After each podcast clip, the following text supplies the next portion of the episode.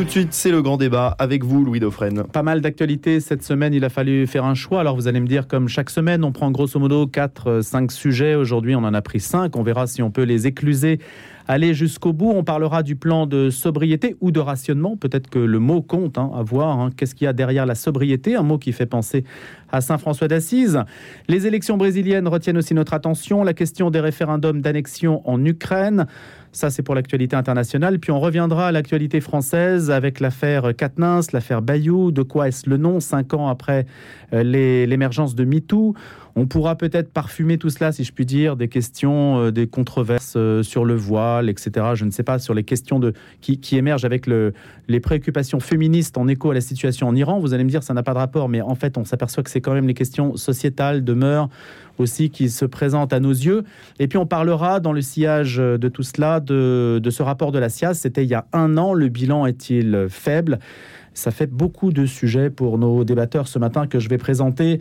Avec nous, Carole Sabat, qu'on connaît bien puisqu'il vient régulièrement dans le débat, qui est avocat. Bonjour Carole. Bonjour Louis. Steven Sampson est également des nôtres, écrivain américain d'expression française. Bonjour Steven. Bonjour Louis. Et c'est la première fois qu'on se revoit depuis la rentrée. Oui, c'est voilà, Tout s'est bien passé pour vous. Très bien, merci. Le climat entre la France et les, États-Unis est au beau fixe. J'espère. Bon, bah, écoutez, on va voir tout cela et puis on va voir ce que vous nous dites. Timothée Droglaudre est également des nôtres pour sa première participation, journaliste et auteur qui collabore à Témoignage chrétien, monde diplomatique. Euh, bonjour Timothée. Bonjour, merci, de votre invitation. Bah, c'est nous qui vous remercions d'être présents ce matin. On a donc une quarantaine de minutes. On va commencer par ce plan de sobriété ou plan de rationnement, disais-je. Alors vous savez, il y a une phrase euh, célèbre. Hein, puisque les événements nous dépassent, feignons d'en être les organisateurs Est-ce que finalement tout cela ne maquille pas en réalité une forme de récession, de paupérisation de la société française? Alors on vous dit, au nom de l'écologie, bah, il va falloir euh, se serrer la ceinture en fait. C'est une manière de faire adhérer tout le monde à une forme de paupérisation générale. Parce qu'on sait que des entreprises au stade, eh bien, tout est, tout est concerné, tous les volets de la vie sont concernés. La sobriété est là pour s'installer, c'est ce que nous a dit dans... Sur le long terme. sur le long terme, c'est ça que ça veut dire. Le gouvernement français qui a présenté donc hier son plan d'économie d'énergie. Et je cherche, c'est Elisabeth Borne qui s'est exprimée en ces termes. Carole, qu'est-ce qu'on peut... la ministre et les ministres, bien la ministre de Transition écologique, écologique, elle a clairement dit en fait que c'est une sobriété qui s'installe sur le long terme. Donc on a, en fait, on, le dit sans le dire, qu'on est devant un face face à un problème structurel et non pas conjoncturel ou ponctuel, tel que parfois le gouvernement avait tendance peut-être au début à minimiser, mais aujourd'hui en fait il est en train de nouveau de mettre le haut là là-dessus. Euh, alors, sobriété, sobriété, c'est les mots ont un sens, hein, c'est un sens. Et puis, en fait, il y, y a, toute une doctrine qui est par derrière. Il faut mettre un peu en perspective parce que ces deux modèles de société, ces deux paradigmes, c'est la société de l'abondance qu'on a vécue. Il faut remettre ça en perspective historique. Alors, ça veut dire qu'on en sort? Euh, Non, bah justement, c'est quoi la société d'abondance? La société d'abondance, c'est une. En fait, on a vécu les 30 glorieuses, qui était en fait la consommation folle. Mmh. Et puis, euh, voilà, tout est matérialiste, etc. Puis est venu en 1973, il faut pas l'oublier, la guerre du Yom Kippour. Euh, le choc pétrolier qui s'est installé, la nécessité de mettre en place un système de rationnement et de sobriété. Et puis par la suite, on est depuis 1973, et ce choc pétrolier, dans, à la traîne pour retrouver, je dirais, ce paradis perdu euh, des 30 glorieuses et de la, de la, société de consommation folle. Mais on est resté dans le modèle de la société d'abondance. Or, la sobriété, c'est un terme en fait qui, doctrinairement parlant, du côté des écologistes, dans l'écologie politique, a un sens, a un sens d'ailleurs très très fort. Ah, quel est ce sens Alors, ce on sens, décrypter, puis on, va en le débattre. Sens, le sens, c'est essentiellement, je dirais, euh, pousser une société à changer de paradigme de consommation, de sortir de la société d'abondance, parce que c'est une société matérialiste, et d'aller davantage vers la décroissance. Donc c'est un modèle économique et un modèle social en même temps, et c'est très doctrinaire. Le président de la République, dans son discours en fait de février dernier, a détourné un peu le sens, et aujourd'hui le gouvernement détourne un peu et ils mettent en place en fait un système au rabais. C'est-à-dire ils utilisent, ils prennent le terme sobriété parce que ça installe dans la tête des gens euh, euh, des, euh, quelque chose qui est quelque part en fait un peu comme au début le vaccin, c'est-à-dire vous pouvez le prendre, vous mmh. pouvez pas le prendre. Non mais c'est sympa la sobriété. C'est ouais, c'est sympa, c'est pas le rationnement. Parce que le rationnement c'est contraignant, le rationnement c'est mmh. la logique d'un contexte de guerre, c'est 1940, 1941. Donc aujourd'hui le, le, gouvernement est en train de le détourner en disant c'est c'est des petites touches, tout le monde est responsable. Or en fait la vraie question c'est la cohérence. Comment la cohérence va s'installer? Lorsqu'on interdit, par exemple, à des agriculteurs d'arroser en fait leur, euh, leur, plantation et en même temps on arrose les golfs, euh, les terrains de golf en abondance, quand il y a des sociétés en fait et des entreprises et des industries qui continuent en fait à consommer mmh. sans ces petites touches dont parle le gouvernement, c'est ça la vraie question. Alors Emmanuel Macron précise toutefois que cela ne veut pas dire produire moins ou aller vers une économie de la décroissance. Pas du tout. La sobriété, ça veut dire juste gagner en efficacité, Timothée Droglaudre. Alors, enfin, c'est la citation donc d'Elisabeth de, Borne qui a bien précisé euh, hier qu'il ne s'agissait pas de faire le choix de la décroissance. Et euh, je, pense que on, parlait à l'instant de, deux modèles qui s'opposaient. Euh, je pense qu'effectivement le, le, gouvernement s'approprie la notion de, sobriété en, en, la vidant de son contenu. Mhm. et on voit que dans l'approche d'Elisabeth Borne, donc de, avec ce slogan "Je baisse, j'éteins, je décale", on est dans une approche très individualisée de, l'effort. Donc il n'y a pas de, a pas de notion vraiment collective d'effort. C'est de la com. c'est de la com et c'est ça correspond très bien à l'approche néolibérale qui a guidé la politique du gouvernement depuis depuis 2017. Et on sait pourtant que le, la, la consommation énergétique n'est absolument pas neutre au niveau, de, au niveau des classes sociales. Euh, on sait que en 2021, euh, un, un, Français sur cinq disait avoir eu froid dans son logement euh, l'hiver précédent et en, avoir souffert. donc il y a déjà des, Français qui vivent une sobriété subie, en fait, les Français pauvres et les Français de, de des classes moyennes. Et on va dire qu'à l'autre à, l'autre bout du, du, du, spectre des revenus, les, la consommation, on l'a vu cet été, Monsieur Seba parlait de, de Carole Sabat. Euh, Monsieur Sabat, excusez-moi, euh, parler de, des golfs, mais on a vu aussi cet été la question des, des, jets privés. On pourrait parler aussi des, de, des, publicités lumineuses ou des, des mmh. enseignes lumineuses qui restent, qui restent allumées la nuit. Et on voit que le gouvernement est toujours très frileux à prendre des, des mesures fortes, des sanctions sur, sur ce genre de, de qui cible des domaines particuliers particulièrement exactement et par exemple si on prend l'exemple des, des mmh. pubs lumineuses le gouvernement a, fait un décret euh, qui en fait ne fait qu'harmoniser des, législations existantes euh, avec des, exceptions pour les gares, les aéroports qui sont quand même des, euh, centres de, publicité lumineuse importants et avec des amendes très minimes de 1500 euros par, par publicité. Donc on, voit qu'il y a une approche très individuelle qui, laisse complètement de côté la, répartition de voilà qui, consomme le plus, le plus d'énergie dans la société. Steven Samson. je suis totalement d'accord avec mes deux co-participants. Là, c'est l'avantage de parler en troisième. vous avez le droit d'être en désaccord, Steven. Hein. Mais je pense qu'une question que vous soulevez tous les deux, explicitement et implicitement, c'est la question même du capitalisme. Il y a une sorte de mm. tension entre le capitalisme d'un côté et ce qu'on est en train de nous proposer de l'autre côté. Et, et, donc, on dit on va consommer moins, mais comme ça, on ne pose pas de questions de choix. Alors que, par exemple, de parler des trains de golf vis-à-vis de l'agriculture, il y a implicitement un choix. On ne parle pas de l'Internet. Moi, je vois, les gens passent un temps fou à, s'envoyer des vidéos sur WhatsApp et, et, et, YouTube. Et c'est apparemment, il y a on n'a pas l'impression que ça que ça coûte d'un point de vue énergétique. Bon, c'est pas le gaz, c'est l'électricité, mais ça, ça prend une énergie folle. Donc, euh, je pense qu'il y a des choix, il y a des, des, préférences. Je pense que le, gouvernement Macron, c'est un, gouvernement très en faveur de la technologie et on, finalement, on ne pose pas des questions de la technologie. Mmh. Les stations de ski, quand même, on verra la vitesse des télésièges adaptée à la fréquentation, quand même. Voilà, donc, euh, il y a quand, même, euh, On est dans un modèle, en fait, comme vient de le dire Steven, d'énergivore. Euh, c'est-à-dire, en fait, tout est porté sur euh, la, la, consommation d'énergie, euh, que ce soit Internet, que ce soit en fait les tablettes, que ce soit les ordinateurs, que ce soit. C'est le modèle économique dans lequel on est en plein. Mais est-ce que ça veut dire qu'on va en sortir? Est-ce que, ce sont les prémices d'une sortie de ça? Alors, comment c'est ça la question. Est-ce que c'est une question tout simplement de com, comme, comme l'a dit tout à l'heure Timothée, et puis moi, je, moi aussi Est-ce que c'est une question politique? C'est-à-dire que le président de la République essaie un peu de, de plaire aux écologistes, en fait, pour les pousser à rentrer dans la majorité en utilisant un terme fort qui fait partie de leur euh, socle doctrinaire.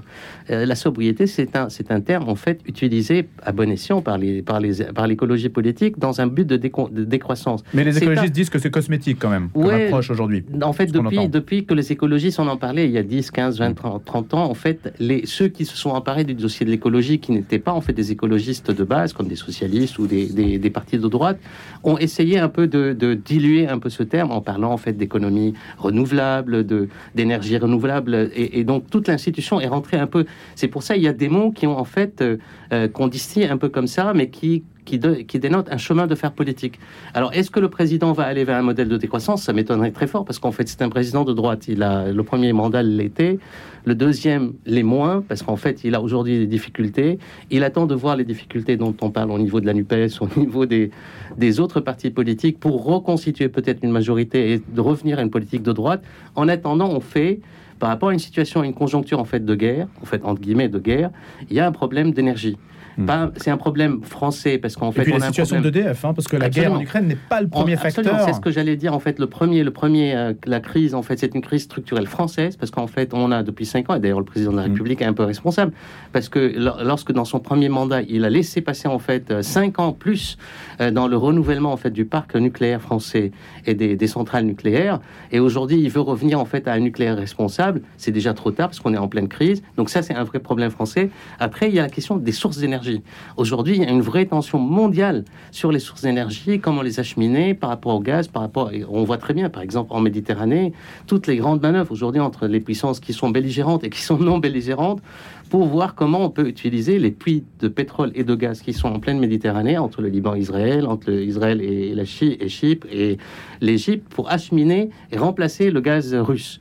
Et donc, on est dans un problème qui peut, géopolitiquement parlant, hmm. devenir un problème difficile. Aujourd'hui, ce n'est pas encore le cas, tout de suite. C'est pour ça le, le gouvernement va en graduation. dernière question là-dessus. Est-ce que la sobriété, est-ce que tout ce discours-là vise en fait à dire que la transition énergétique est en quelque sorte, euh, si je puis dire, le suppositoire de la transition écologique hmm. et qu'il faut y aller d'une manière ou d'une autre par la contrainte? Est-ce que c'est une manière d'accélérer le temps sur ces questions, de contraindre en fait, d'une certaine façon, à vous dire, bah voilà, vous consommerez moins et ça nous permettra de faire avancer un autre modèle mine de rien par la contrainte, Timothée Droglodo euh, Non, moi j'y crois absolument pas. D'ailleurs, le gouvernement a bien insisté sur le fait que le, les incitations étaient valorisées euh, sur les sanctions. Euh, et il n'y a, pas, a pas du tout de changement Qu'est-ce que ça veut dire incitation sur les sanctions? Eh bien, ça va être par exemple de, de, de pousser euh, enfin voilà, de, recommander aux entreprises de, euh, de, moins consommer à certains pics euh, d'électricité, etc. C'est quelque chose de très, de, de, de, très léger. Pas punitif. voilà, c'est pas punitif, mais de toute mm. façon, ça c'est une approche dans les politiques publiques qui s'est installée depuis les, depuis les mm. années 80. mais il n'y a, pas, a pas du tout de changement de modèle pour l'instant. Alors je dis pas qu'il faudrait faire par la contrainte. Je pense qu'il y a un travail aussi à faire d'éducation de, et de, de, pédagogie. Enfin, un, un, modèle de société, on ne le change pas par euh, par la contrainte. Euh, par contre, ce qui, euh, ce qui me paraît euh, ce, qui, ce, qui, me paraît un peu, un peu gênant, c'est que le gouvernement mm. donc, se réapproprie ce terme de sobriété tout en disant, tout en tapant en fait sur, le, sur la décroissance, sur l'idée de, décroissance. Or, les décroissances, c'est ceux qui nous avaient prévenus de ce qui est en, train de nous arriver. après la crise financière de, 2008, des décroissants comme Serge Latouche ou Paul Ariès avaient, avaient bien expliqué que la différence entre la récession qui est subie et la décroissance qui est choisie et organisée collectivement. Et ce qu'on vit aujourd'hui, euh, faute d'avoir réfléchi à la décroissance collective, c'est la récession subie, la crise énergétique euh, et le retour des pénuries. Timothée de Roglodre, Carl Sabat, Steven Samson. On va passer à un autre sujet à présent. Si, à moins que Steven veuille ajouter quelque chose, on peut y revenir de toute façon. Vous avez cette liberté dans le grand débat. Je vous propose de parler du Brésil à présent. C'est vrai qu'on ne s'attendait pas nécessairement à avoir une élection qui soit sous sous tension médiatique qui suscite aussi beaucoup d'intérêt chez nous. Le second tour aura lieu le 30 octobre entre euh, deux figures qui sont très médiatisées l'une comme l'autre à l'échelle mondiale, hein, Jair Bolsonaro et le président, euh, le président Jair Bolsonaro actuellement, hein, le président sortant, et Ignacio Lula qui était l'ancien l'ancien président. Donc il y a deux figures qui s'affrontent comme on le sait, et la question qu'on s'était posée après ce premier tour, c'est pourquoi finalement Jair Bolsonaro, en dépit de la crise du Covid, dont on sait qu'elle a été gérée de manière un, peu hiératique, eh bien pourquoi a-t-il pu résister autant au second tour alors que les sondages prédisaient mmh. euh, qu'il fut évincé assez rapidement? Est-ce qu'on peut essayer de répondre à cette première question et puis voir s'il y a les enjeux du second tour, sachant que l'un des et l'autre candidat engrangent en ce moment pas mal de, soutien pour le second tour et que les, mmh. choses semblent mmh. euh, se cristalliser. Steven Samson. cette question de sondage, apparemment, il avait dit à ses partisans de ne pas répondre, donc c'était déjà c'était peut-être moins surprenant que tout cela, parce que les sondages étaient un peu truqués du fait qu'ils ont, sont abstenus, les bolsonaristes. Mais, euh, de ne pas répondre aux sondages voilà, Mais je pense que c'est du trumpisme à la, la brésilienne. Voilà, exactement. Mais, et, par rapport à ça, c'est intéressant. C'est deux, deux, choses par rapport à ces deux figures, comme, comme vous dites, Louis, c'est que ils sont vieux tous les deux. C'est un truc que je n'arrive pas à comprendre pourquoi les candidats aujourd'hui sont de plus en plus vieux? Donc, il y a un qui a 76 ans, l'autre qui a 67 ans. Aux États-Unis, tu as Biden d'un côté et Trump de l'autre qui, qui va se représenter dans deux ans, probablement. Pourquoi cette. euh, est-ce qu'on n'arrive pas à produire des candidats valables et charismatiques qui sont plus jeunes? Est-ce qu'il y a une sorte de manque de valeur ou un vide qui fait que les gens s'accrochent à des, des candidats, des, des hommes politiques qui sont là depuis On a très essayé longtemps Trudeau. hein. Comment On a essayé Trudeau. Il n'y a pas de Trudeau brésilien aujourd'hui. Non. oui, oui. Vraiment. Oui, oui. Enfin, peut-être qu'il y en a, trop. mais on ne les connaît pas en tout cas. Non, voilà. pas médiatisé. Donc, euh, mais je pense que c'est quand même, c'est peut-être une réaction contre la mondialisation. C'est que, d'après ce que j'ai lu, le- les valeurs euh, que Bolsonaro il, il voulait faire euh, imposer, ça, ça, ça a pris quoi. Il y a, parce que quand même, même s'ils perdent la présidence, ils ont, ils ont, ils ont une majorité euh, dans, au Déjà, Parlement. Oui, Par les élections Oui, actuelles. oui. Tout à fait. Comment expliquer ça, Carole Sama Ben, je pense en fait que, que Bolsonaro est, est quelque part euh, le modèle Trumpisme à la brésilienne, ce que je Mm. disais tout à l'heure. C'est-à-dire, il a un modèle disruptif. Il a, euh, on, on s'attend, euh, on, on le retrouve là où on l'attend pas, euh, et donc il y a toujours une- un temps d'avance comme ça en fait dans des choses qui sont complètement euh, en dehors, je dirais, des canons traditionnels de la politique. Et ça, c'est du Trumpisme par excellence. Et ça, ça marche. Pourquoi? Parce qu'aujourd'hui, dans des grands pays, euh, la période est ombrageuse, euh, l'opinion publique, en fait, elle est toujours très suspicieuse, et parce qu'il y a beaucoup de suspicions sur la manière dont l'opinion publique aujourd'hui est, est produite. Ce qui n'était pas le cas dans les cadres des masses médias. Aujourd'hui, en fait, euh, dans le cadre des masses médias, le peuple n'avait pas accès aux, aux- moyens de produire l'information, l'opinion publique.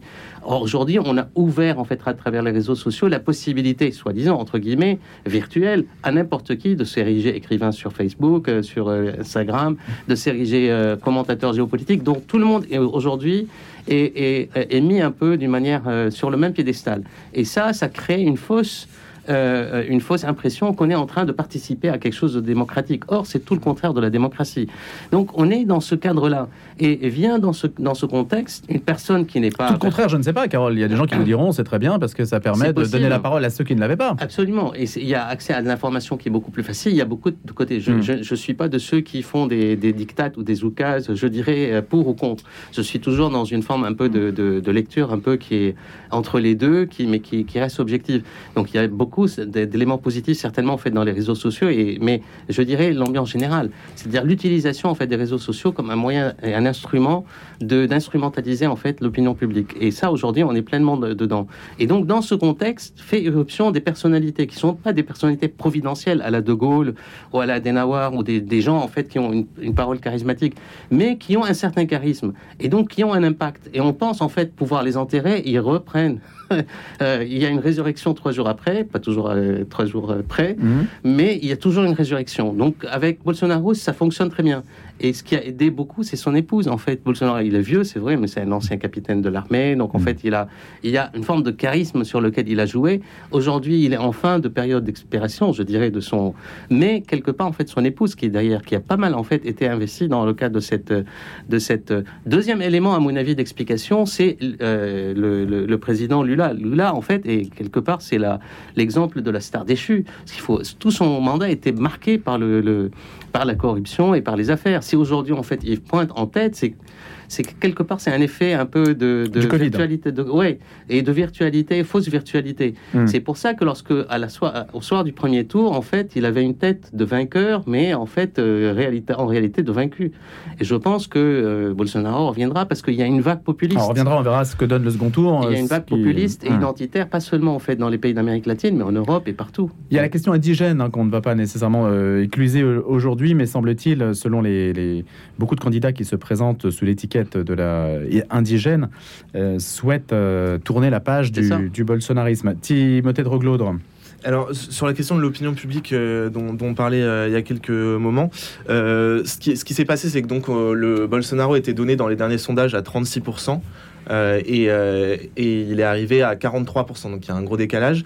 Euh, il y a plusieurs explications à ça. Il y a, comme le disait Steven, la, la question de, de ce que le gouvernement a dit à ses partisans, c'est-à-dire que a qualifié les sondages de menteurs et invité à ne pas répondre. Donc effectivement, il y a un parallèle évident avec le, avec le Trumpisme. Il y a aussi autre chose, c'est Ce qui est fou, c'est que ça marche quand même, les gens obéissent. Oui, oui, bien sûr que ça marche. Et, euh, les, partisans de Bolsonaro sont mm. hyper mobilisés sur les réseaux sociaux. Ça fait partie de ces, euh, euh, de, ces conservateurs qui maîtrisent extrêmement bien les codes de la modernité sur la, sur la, forme.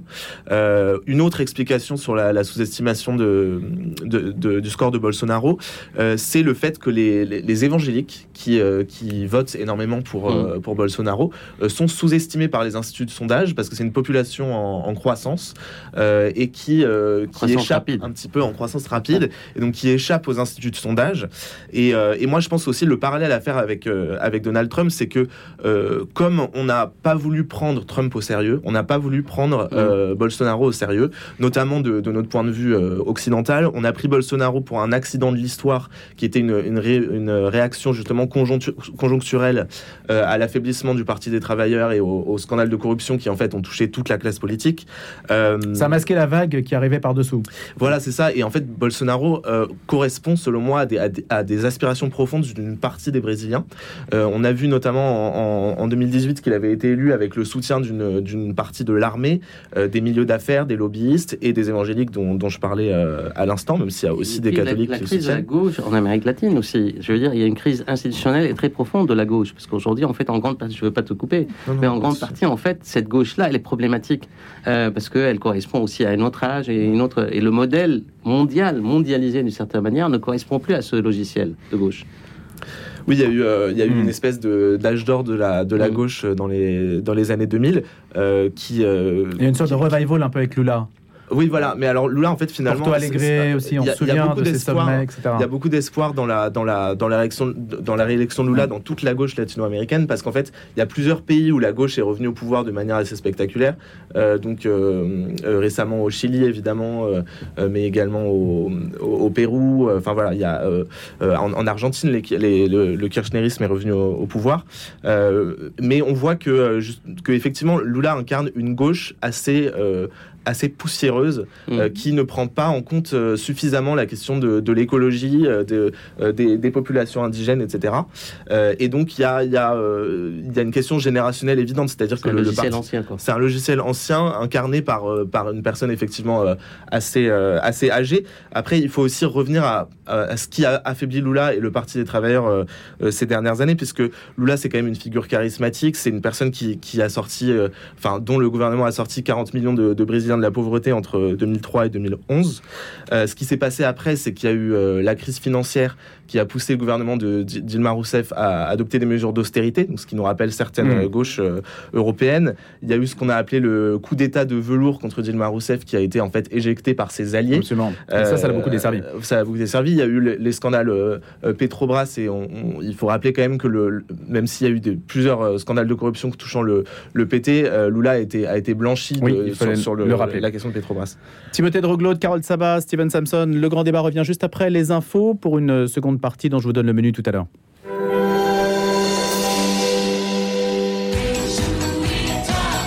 Le vendredi 7 octobre, premier vendredi du mois, fête de Sainte Faustine à l'église Saint-Sulpice. 18h, vénération des reliques, 18h45, messe votive de Sainte Faustine présidée par le père Jean-Emmanuel de Gabory suivi de son enseignement et de l'adoration du Saint-Sacrement. Rejoignez-nous pour fêter Sainte Faustine, apôtre de la miséricorde, et partager le feu d'amour du Seigneur. Renseignements 01 45 03 17 60. Diapason, le magazine de la musique classique, vient de paraître. Au sommaire de Diapason en octobre, rencontre avec Barbara Hannigan, un génie nommé César Franck, Heinrich Schütz, un père de la musique allemande, et en cadeau, le guide des concerts 2022-2023.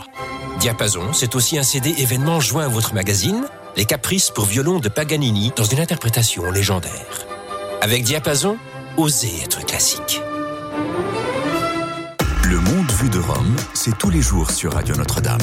8h30, 13h et 18h, le journal de Radio Vatican. En Israël, le mur de séparation fait toujours débat. Ce mercredi, le pape a débuté sa catéchèse en revenant sur le credo. Minuit 30 et 5h30, l'actualité de l'Afrique. Rendez-vous avec l'Afrique.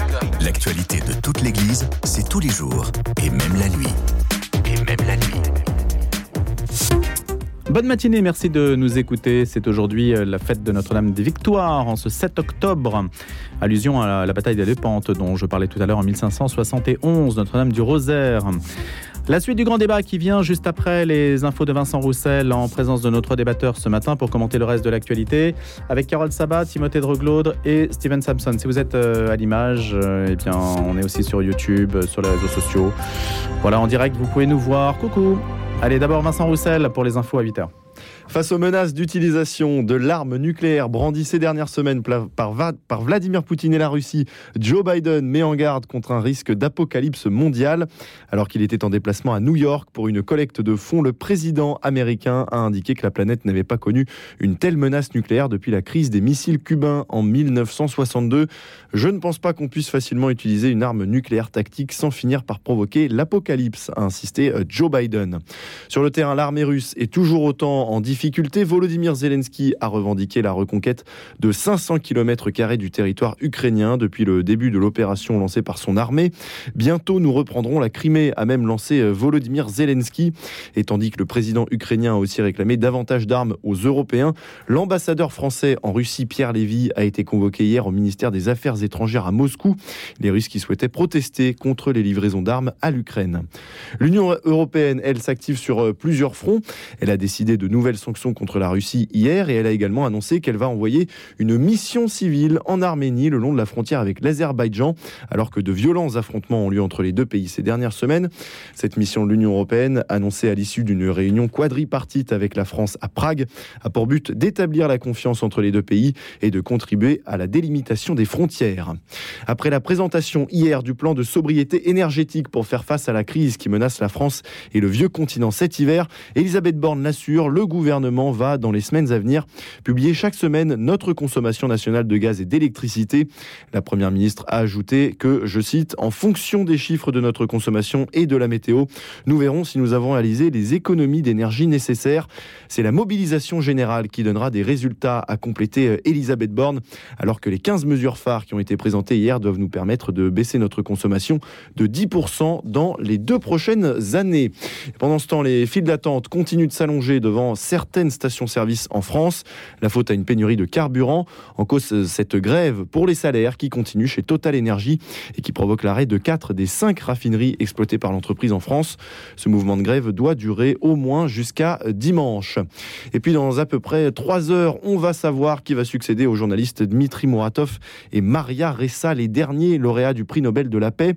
Celui-ci doit être décerné ce matin à Oslo. Les favoris de cette année 2022 sont le président ukrainien Volodymyr Zelensky, la défenseur du climat Greta Thunberg ou encore l'opposant russe à Vladimir Poutine, Alexei Navalny. Et puis euh, enfin, moins d'une semaine après la tragédie qui a eu lieu en Indonésie, de graves incidents lors d'un match de football ont provoqué la mort d'une personne cette nuit. Cette fois, c'est en Argentine qu'un supporter du club de football de Gymnasia est mort pendant un match de championnat entre son équipe et celle de Boca Junior à Buenos Aires.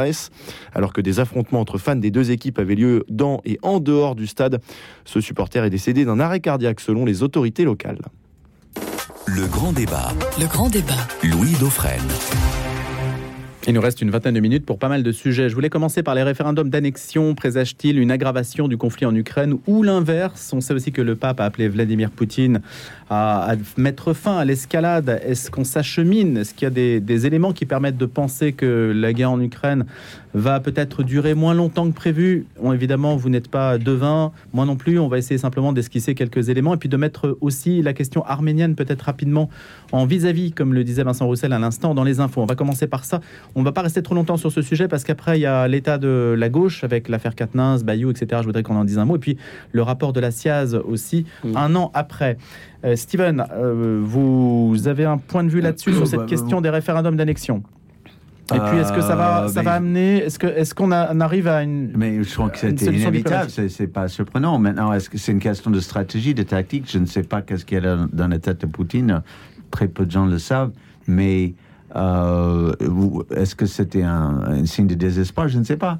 Je pense que euh, moi, moi, je pense qu'on est mal barré parce qu'il est très déterminé, Poutine, et là, il a fait une mobilisation partielle, mais rien ne l'empêche de faire une mobilisation générale plus tard. Donc, euh, si, si on souhaite la victoire de l'Ukraine, alors c'est pas compatible avec une guerre d'une courte durée. Poutine va pas lâcher très rapidement, donc. Euh, Est-ce que ça présage de, de l'usage euh, de l'arme nucléaire Je- euh, tactique comme je- euh, le un souhaite peu- Kadyrov, le j'ai- Tchétchène j'ai- j'ai- Oui, j'ai un peu peur de ça, mais en fait, avant la chute du Berlin, il y avait une sorte d'entente implicite comme quoi on, ne touchait pas dans la zone russe soviétique, pas du peur d'une guerre nucléaire, et, et pareil de l'autre côté. Donc, euh, il y, a- il y a quelque chose de tabou. Je- dans- de- le fait de soutenir euh, Ukraine dans cette affaire, on a traversé une sorte de frontière. euh, psychologique. Voilà, voilà, exactement. Il n'y a plus de frontières justement qui permettent de limiter, euh, Voilà, voilà. euh, de, de se regarder sans, sans se nuire. Voilà. C'était un petit Voilà. peu ça ce qui prévalait sous, Hmm. sous la guerre froide. Timothée de Reglaude là-dessus, on, on essaie de savoir si ces référendums, est-ce que c'est l'émergence d'une solution diplomatique, même si ça paraît complètement fou de, de parler en, en ces termes, parce qu'on a l'impression que la diplomatie est totalement absente de ce conflit, qu'on n'arrive pas à trouver des solutions diplomatiques, les diplomates ne sont pas là. Alors, je pense pas qu'on puisse parler d'une solution diplomatique parce qu'on n'organise pas un, un référendum dans un pays euh, euh, souverain qui n'est pas le, le sien. Sous les bombes, pas- en plus. C'est pas la manière la plus diplomatique de d'agir. Alors, moi, je, je constate qu'il y a beaucoup de triomphalisme du côté euh, occidental qui correspond aussi peut-être à une manière de, de, de, de faire advenir la victoire un petit peu par. Euh, par euh, Anticipation. an- oui, anticipation, c'est ça. Euh, mais je, je, je pense qu'il faut pas, il faut pas se précipiter là-dessus et dire que la guerre va, va, ter- va se terminer à la, à la fin de l'hiver. En réalité, personne n'en sait rien. Et on constate quand même que le- la, la Russie, même si elle euh, même si elle se replie, euh, résiste quand même assez bien quand on prend en compte le fait que euh, elle a contre elle euh, certaines des plus grandes puissances militaires au monde et que en fait finalement la Chine n'est pas forcément son allié sur ce, ce dossier-là puisqu'elle n'a pas intérêt économiquement à la guerre qui, euh, qui remettrait en cause son, ses plans de, euh, de, de nouvelle route de la soie. Euh, on voit aussi que la Russie continue de- d'étendre euh, euh, son influence euh, en Afrique, aussi en Amérique latine, on en parle moins, mais euh, donc le, finalement le, le- la, la Russie garde quand même une certaine, euh, une certaine puissance. Donc je pense qu'il il faut pas, si on veut la, la victoire des Ukrainiens, il faut pas euh, souhaiter la, la- il faut pas euh, crier la victoire euh, à la- à l'avance. Mm. Par contre, le- je pense que la question que ça pose de manière un peu plus profonde, c'est ce que ce que disait, ce qu'écrivait Solzhenitsyn en, en 1990 sur le fait que la Russie a un choix à faire entre l'empire et la nation. Et il écrivait notamment il faut choisir clair et net entre l'empire qui est avant tout notre propre perte et le salut spirituel et corporel de notre peuple. Euh, et je pense que Donc il opposait l'un à l'autre. il opposait l'un à l'autre et c'est intéressant puisqu'on a plutôt tendance à associer le nationalisme euh, à l'impérialisme de manière un petit peu euh, systématique et on voit que voilà de- du, du- du tsarisme à, à l'Union soviétique euh, il y a eu une, une- une volonté impérialiste qui, qui est évidemment pas exclusive puisque les États-Unis n'ont pas de, de leçons à, à donner en matière euh, d'impérialisme mais en tout cas, voilà, je pense qu'on est encore dans une espèce de, de- logique euh, de- d'empire euh, de, laquelle euh, Vladimir Poutine n'est absolument pas prêt de, de sortir. Quoi. Carole Sabin. Ben, Solzhenitsyn a parlé en fait d'impérialisme, euh, pardon, de patriotisme en fait Ouais. comme modèle pour la Russie. Et d'ailleurs en fait il oppose la notion de nationalisme à la notion en fait de, de patriotisme parce que patriotisme c'est quelque chose qui euh, qui est beaucoup plus large, je dirais, beaucoup plus vertueux que le nationalisme qui est la défense en fait des intérêts d'une nation par rapport aux autres nations. Euh, mais et, en même temps, en fait, il a beaucoup critiqué aussi dans le discours de Harvard de- en 1978 le modèle occidental, qui était un modèle avant l'heure, je dirais, par rapport à ce que, à ce qu'aujourd'hui on considère comme étant des critiques, je dirais, d'une certaine théologie politique de, de- de- des soutiens de, Vladimir Poutine, euh, comme quoi en fait le, le- monde occidental est dépravé, qu'en fait il y a une perte de valeur, ce qui n'est pas faux sur pas mal de sujets, parce que nous autres chrétiens ici vivant en Occident, on critique pas mal de sujets. En fait, l'inversement, ce qu'on appelle Del Sol, appelle l'inversement, je dirais, de la de la L'inversion des valeurs. des valeurs et, et la sortie des valeurs en fait de la chrétienté, pas du christianisme, mais de la chrétienté depuis 15 siècles. Donc le sujet n'est pas aussi, euh, je dirais, monolithique tel qu'on le présente sur BFM TV, sur des, des- les, les grands, les grands médias, je dirais, qui font d'une certaine manière une sorte de désinformation par rapport à ce qui se passe dans la réalité. Je ne suis pas là pour défendre ni, euh, ni Poutine, ni en fait, euh, on connaît le régime autocratique tel qu'il est. Euh, et on connaît d'autres régimes autocratiques qui sont autour de, de- en Europe centrale et qui sont considérés aujourd'hui comme étant des alliés de l'OTAN. Donc, on, mais on, se prive aujourd'hui de les critiquer directement. Sur, sur la question en fait de l'annexion, il faut se remettre aussi dans les mots, dans la logique des mots. La logique des mots révèle en fait une logique qui était prévue euh, par Poutine. Il a parlé d'opération spéciale. Il n'a pas parlé de guerre parce qu'on fait la guerre par rapport en fait à un État tiers par rapport à un État étranger. Alors que lui, en fait, sa logique-là, la logique pas seulement de Poutine, mais d'une grande partie de l'oligarchie qui soutient aujourd'hui. Il n'y a pas de déclaration de guerre d'ailleurs. Il n'y a pas de déclaration de guerre parce que on fait une déclaration de guerre à partir du moment où on reconnaît la souveraineté d'un autre pays. Or, quelque part, dans l'action de le choix, le choix d'utilisation de, de termes opération militaire, c'était l'objectif, c'était de ne pas de ne pas reconnaître la légitimité des frontières en fait ukrainiennes parce que jusqu'à jusqu'au mmh. Dniepr, en fait, ils considèrent toute cette partie orientale de, de l'Ukraine comme étant russe et pan-russe. Il ne faut pas oublier que Minsk 1 et Minsk 2 ont donné sur tous ces pays qui ont été, en fait, ces pays, ces États aujourd'hui qui sont annexés et qui, euh, soi-disant, à travers en fait le référendum, annexés par la Russie, il ne faut pas oublier que les Minsk 1 et Minsk 2, avec en fait la, la garantie internationale de la France et de l'Allemagne, ont prévu tout un système, je dirais, non pas d'intégration à la Russie, mais d'éviter en fait de, de, de, de, mettre cette population dans un danger euh, culturel, hmm. sociétal. Et ces référendums coïncident avec l'esprit de Minsk ou pas? Ben, les, Non, pas du tout, parce qu'on n'est plus dans le cadre de Minsk. En fait, le cadre de Minsk, en fait, c'était, on devait aller dans Minsk, et d'ailleurs, en fait, c'est ça le, le les, accords de Minsk. Le, le, vrai échec européen, quelque part, c'est d'éviter de n'avoir pas su euh, Hollande et, puis par la suite Merkel, aller au-delà de Minsk, c'est-à-dire obliger quelque part en fait l'application des textes de Minsk et d'obliger les deux parties, à la fois, je dirais, le radicalisme ukrainien mais le radicalisme russe, qui n'attendait que ça, je dirais, faire échouer en fait les accords de Minsk pour aller dans une logique radicale et on la vit aujourd'hui. Aujourd'hui, cette annexion, cette, euh, cette revendication, c'est aujourd'hui c'est la Russie qui euh, et donc toute guerre en fait contre ces, ces, ces États annexés, ça sera une guerre.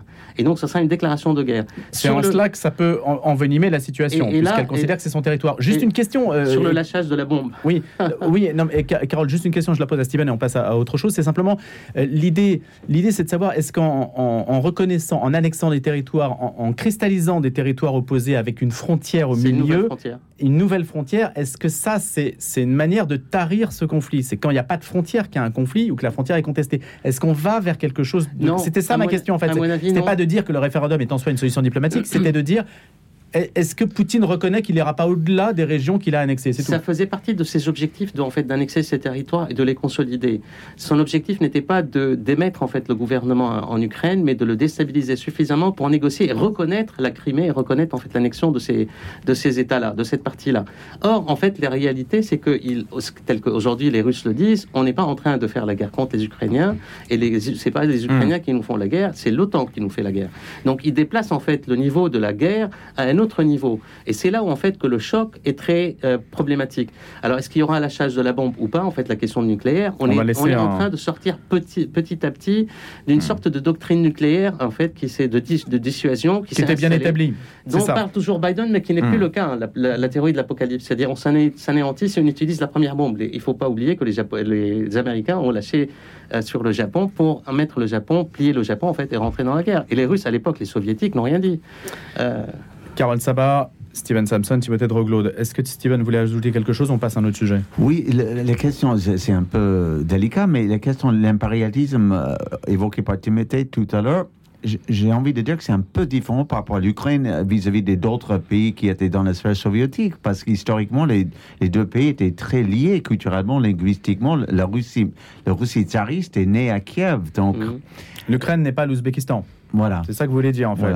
Donc ça, ça. C'est les fonds baptismaux hein, de la Russie. Mm. Ça, ça, rend le sujet encore plus complexe et. Mm. on oublie la partie polonaise dans le débat mm. en fait jusqu'à aujourd'hui. En grande partie, la Pologne a colonisé une grande partie de la de l'Ukraine occidentale. Donc il ne faut pas oublier qu'il y a deux grandes puissances qui étaient autour en fait de l'Ukraine qui ne considéraient pas l'Ukraine comme une nation à part, historiquement parlant. Allez, on va passer maintenant à présent, si vous le voulez bien, à l'état de la gauche française, parce que c'est un sujet qui nous occupe aussi depuis l'été quasiment, pas seulement la rentrée, parce que les affaires Bayou et Quatennens, plus largement les polémiques qui ont émaillé l'été, c'est-à-dire celle du barbecue euh, à la valeur travail, Tout cela a fragilisé l'alliance de gauche euh, NUP ou NUPES, je ne sais pas comment vous dites, qui mise sur sa marche du 16 octobre pour clore cette séquence jugée désastreuse. Depuis un mois, la gauche n'existe que par le scandale, entend-on du côté euh, d'une élue Europe Écologie Les Verts. Alors quel regard porter sur euh, ces, ces tiraillements sur fond aussi de, de controverses euh, féministes, de mobilisation féministe et aussi de, évidemment de, de querelles conjugales? Donc il y a un arrière-fond, il y a à la fois un fond politique puis un fond privé dans cette affaire. Timothée de Roglaudre.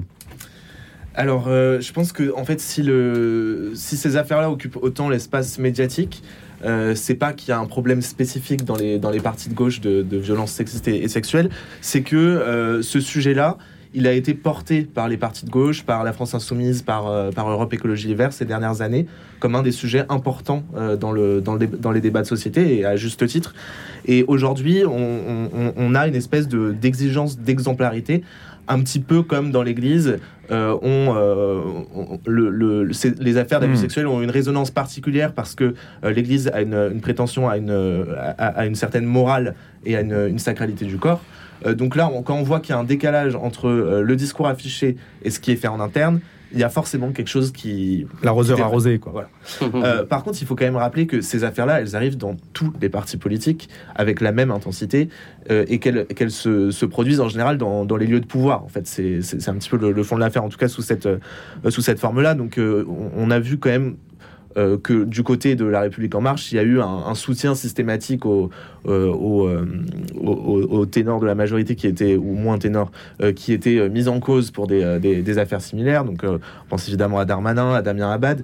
Il y avait eu aussi un député qui il s'appelait, enfin, il, est toujours vivant, mais il n'est plus député, Benoît Simian, qui, était accusé de, harcèlement et de, de violence contre son ex-compagne. Et on se souvient que les députés de la majorité avaient refusé de lever son immunité, euh, alors que c'était demandé par le parquet de Bordeaux. Donc il y avait une, une forme d'obstruction à la justice. Euh, et la question à se poser, plutôt que de, de, de voir si, euh, si la gauche est empêtrée dans ces affaires de violence, etc., c'est- comment, c'est pareil qu'avec l'Église, c'est comment on réforme tout ça, qu'est-ce qu'on met en place pour que ces cas soient plus facilement signalés et plus facilement traités par la justice. Vous avez une solution? Alors moi, j'ai pas de solution euh, toute faite, mais il y a un, un- un organisme, enfin un collectif qui s'appelle l'Observatoire des violences sexuelles et sexistes euh, en politique, euh, qui a émis un ensemble de recommandations. Donc par exemple, la possibilité de lever plus facilement euh, l'immunité des, des parlementaires, euh, de, de, de former les parlementaires à la question, de- aux questions de violences sexistes et sexuelles, ce qui n'est pas le cas actuellement, euh, ou encore de sanctionner. Ouais, ils sont euh, tous formés là-dessus, ils connaissent très bien les sujets. Je, je, je suis pas sûr qu'ils soient. la structure soient du pouvoir patriarcal dans les partis, euh, tous- tous les partis. Donc je pense en fait que c'est, c'est le- le- à mon avis, le débat est. C'est-à-dire, c'est encore, ce sont encore des structures très patriarcales. Bien sûr. C'est ce que, ce que vous dites, hein, Bien sûr. Et c'est, Ah oui, l'enjeu. Évidemment, mais même les partis, enfin, je veux dire, même les partis de gauche, quoi. C'est pas. Et comment l'expliquez-vous justement? Parce qu'on peut, à, à droite, on peut davantage le comprendre. Mais comment Euh, à gauche? À gauche, un peu moins quand même. Non? Oui, Bah, mais non, Carole, en fait, euh, moi je pense que quelque part ce qui se joue, parce que c'est ça ta question un peu, est-ce que, est-ce que, Euh, Juste, Carole, Yael Ouais. Braun-Privet dit euh, L'Assemblée n'est plus un lieu sexiste. C'est ce qu'elle a, déclaré, la présidente de l'Assemblée nationale, et qui note que des étapes ont été franchies et qui entend porter un féminisme positif et non conflictuel à l'Assemblée. Donc, semble-t-il, ça évolue dans certaines institutions. ouais. Bon. Moi je Alors, pense dans que les partis politiques, qu'est-ce qu'on Ouais, attend? Je pense que ce qui se joue quelque part, c'est euh, une radicalisation du féminisme politique. Euh, et la question qui se pose, est-ce qu'il y aura un parti féministe, un parti politique féministe ou pas? C'est ce qui se joue. Au-delà, je dirais, des deux cas, à la fois de Catenens et de, et de Bayou, euh, qui sont pas similaires, parce qu'en fait, là, l'un a admis avoir en fait giflé sa femme, donc euh, l'autre ne l'a pas, ne l'a pas admis. En fait, l'autre l'a nié. Il considère qu'il est dans un, un procès kafkaïen où, euh, où il est un peu euh, Il nie les sorte- accusations. Ouais, une, une sorte d'assassinat politique. Et l'un, en fait, il s'est pas mis en retrait, l'autre, il s'est mis en retrait d'une manière beaucoup plus, plus. Mais il faut pas aussi euh, regarder, euh, il faut regarder aussi le rôle de Sandrine Rousseau en- dans tout ça, parce que quelque part, elle a un rôle ambigu dans, dans la manière, par exemple, dont elle a dénoncé euh, le fait que sur, sur les ondes publiques et sur les réseaux, le fait que l'ex-épouse ou compagnon de, de, de, de, comment il s'appelle? Bayou, Julien. Bayou. Bay- de Julien Bayou, en fait, avait fait une tentative de suicide. Or, il n'a pas précisé sur quel délai. Il a dit en fait que ça faisait un an après en fait leur, leur séparation et que lui, il est intervenu pour appeler les pompiers et donc il était, je dirais, dans le dispositif de sauvetage. Et donc l'accuser de cette manière, bon, il y a, c'est un peu quelque chose d'ambigu en fait qui se passe, indépendamment du fait qu'aujourd'hui on est dans la NUPES, dans, euh, moi je préfère NUPES que NUP parce que ça, sonne autrement NUP sur un autre. Euh, euh, on est dans la comment tuer le père, c'est-à-dire comment tuer Mélenchon. À l'intérieur de la NUP, en fait, il y a aussi, et des partis de LFI, il y a à la fois, je dirais, des, des, hommes radicaux qui veulent prendre le pouvoir, en fait, des sharks quelque part, des requins, mais il y a des requins aussi qui veulent prendre le pouvoir beaucoup plus rapidement que les requins. Et donc Catenens, en fait, qui était adoubé par, par Mélenchon, Mélenchon qui n'a pas su, en fait, gérer sa succession parce qu'en fait, il est en dehors du coup. Comment tuer le père à travers Catenens C'est un peu ça le sujet. Enfin, il va Et- se représenter quand même, non? C'est terminé. Non. Je pense que c'est Ouais, terminé pour lui. Il est d'une autre époque maintenant. Est-ce qu'on peut tourner la page? Mais Je ne sais ce- pas si ce c'est qui possible. se joue, c'est ça. C'est-à-dire, en fait, comment prendre le pouvoir. Hmm. La vraie question, et ça, c'est dans, le, dans les courants du féminisme qu'il faut, qu'il faut, politique, il faut considérer aussi qu'il n'est pas monolithique, en fait. Euh, par exemple, Sandrine Rousseau, il était huée dans la manifestation euh, euh, pour- qui était venue soutenir, en fait, les femmes iraniennes ouais, à l'Iran. Donc, quelque part, il y a beaucoup de courants, mais c'est ça ce qui se joue à l'intérieur, c'est-à-dire que les femmes politiques qui ont lutté contre la violence sexuelle, le sexisme l'intérieur des partis politiques, ont essayé à travers les partis politiques traditionnels de changer le pouvoir, la donne. Sandrine Rousseau avec Jadot, etc. Aujourd'hui, il y a une vraie question qui se pose est-ce qu'il pourrait faire table rase C'est-à-dire, en fait, Hmm. un parti féministe qui Alors justement, euh, est-ce que vous y croyez, Steven Sampson? Vous cro- croyez qu'un parti féministe peut émerger comme il y a un parti finalement écologiste, hein, une Allemagne, pense, façon? Moi, je sais pas. En France, est-ce que c'est mais possible? C'est la première fois que j'entends ça. Je trouve que ça serait très sain que ça, que ça se fasse, mais je ne crois pas que ça se ferait. Mais je trouve ça sain parce que ça serait comme une cristallisation de, de quelque chose qui est un peu sous-jacent. Le féminisme n'est pas forcément en fait la, la défense des droits des femmes. hein. C'est euh, pour moi. Donc Hmm. il y a une nuance en fait à mettre, une grosse nuance à mettre. Le Le risque, risque, c'est pas isolé, comme l'écologie Non, mais politique pas n'est ça- pas- J'ai pas pour ça que Ouais. je dis ça, que ça serait pour mieux défendre les intérêts des femmes. C'est pour dire que, puisque c'est finalement la question primordiale pour euh, une partie de la. Tu as raison. Euh, pourquoi pas mettre, mettre ça en avant? C'est pour ça terme de pour que les choses soient plus honnêtes, quoi, Ouais. plus assumées. Ouais, ouais. Timothée, qu'est-ce que vous en pensez? Non, moi je pense que c'est un petit peu anachronique de penser qu'il pourrait y avoir un parti féministe parce que cette, ces nouvelles générations féministes, vous avez raison de préciser la pluralité de- du mouvement féministe, euh, s'inscrivent dans un mouvement de, de rejet de tout ce qui est institutionnel, de tout ce qui est euh, euh, justement cristallisé. Euh, et donc c'est une, logique mouvementiste en fait, le, le- le féminisme actuel, le féminisme euh, plus jeune, on va dire. Euh, donc donc euh, la, la, C'est ça toute l'ambiguïté, Timothée. Parce que Elles le iraient s'enfermer, si, si Ben on oui. suit Timothée, elles iraient s'enfermer dans, dans, dans une sorte de, de, de parti alors qu'elles ne sont pas faites pour ça. Oui, c'est ça, but. exactement. Et je pense que leur but, c'est plutôt que euh, le, la question féministe soit prise en- au sérieux dans toutes les, toutes les institutions et toutes les, toutes les Ah, parties ouais, de la société. Oui. Donc ça, ce serait complètement contre-productif, Mhm. à mon avis. C'est pas, c'est pas exactement la même chose que le fait d'avoir un parti écologiste. Parce que le parti, euh, l'écologie, c'est une, c'est une vision euh, assez transversale de, de toute la société.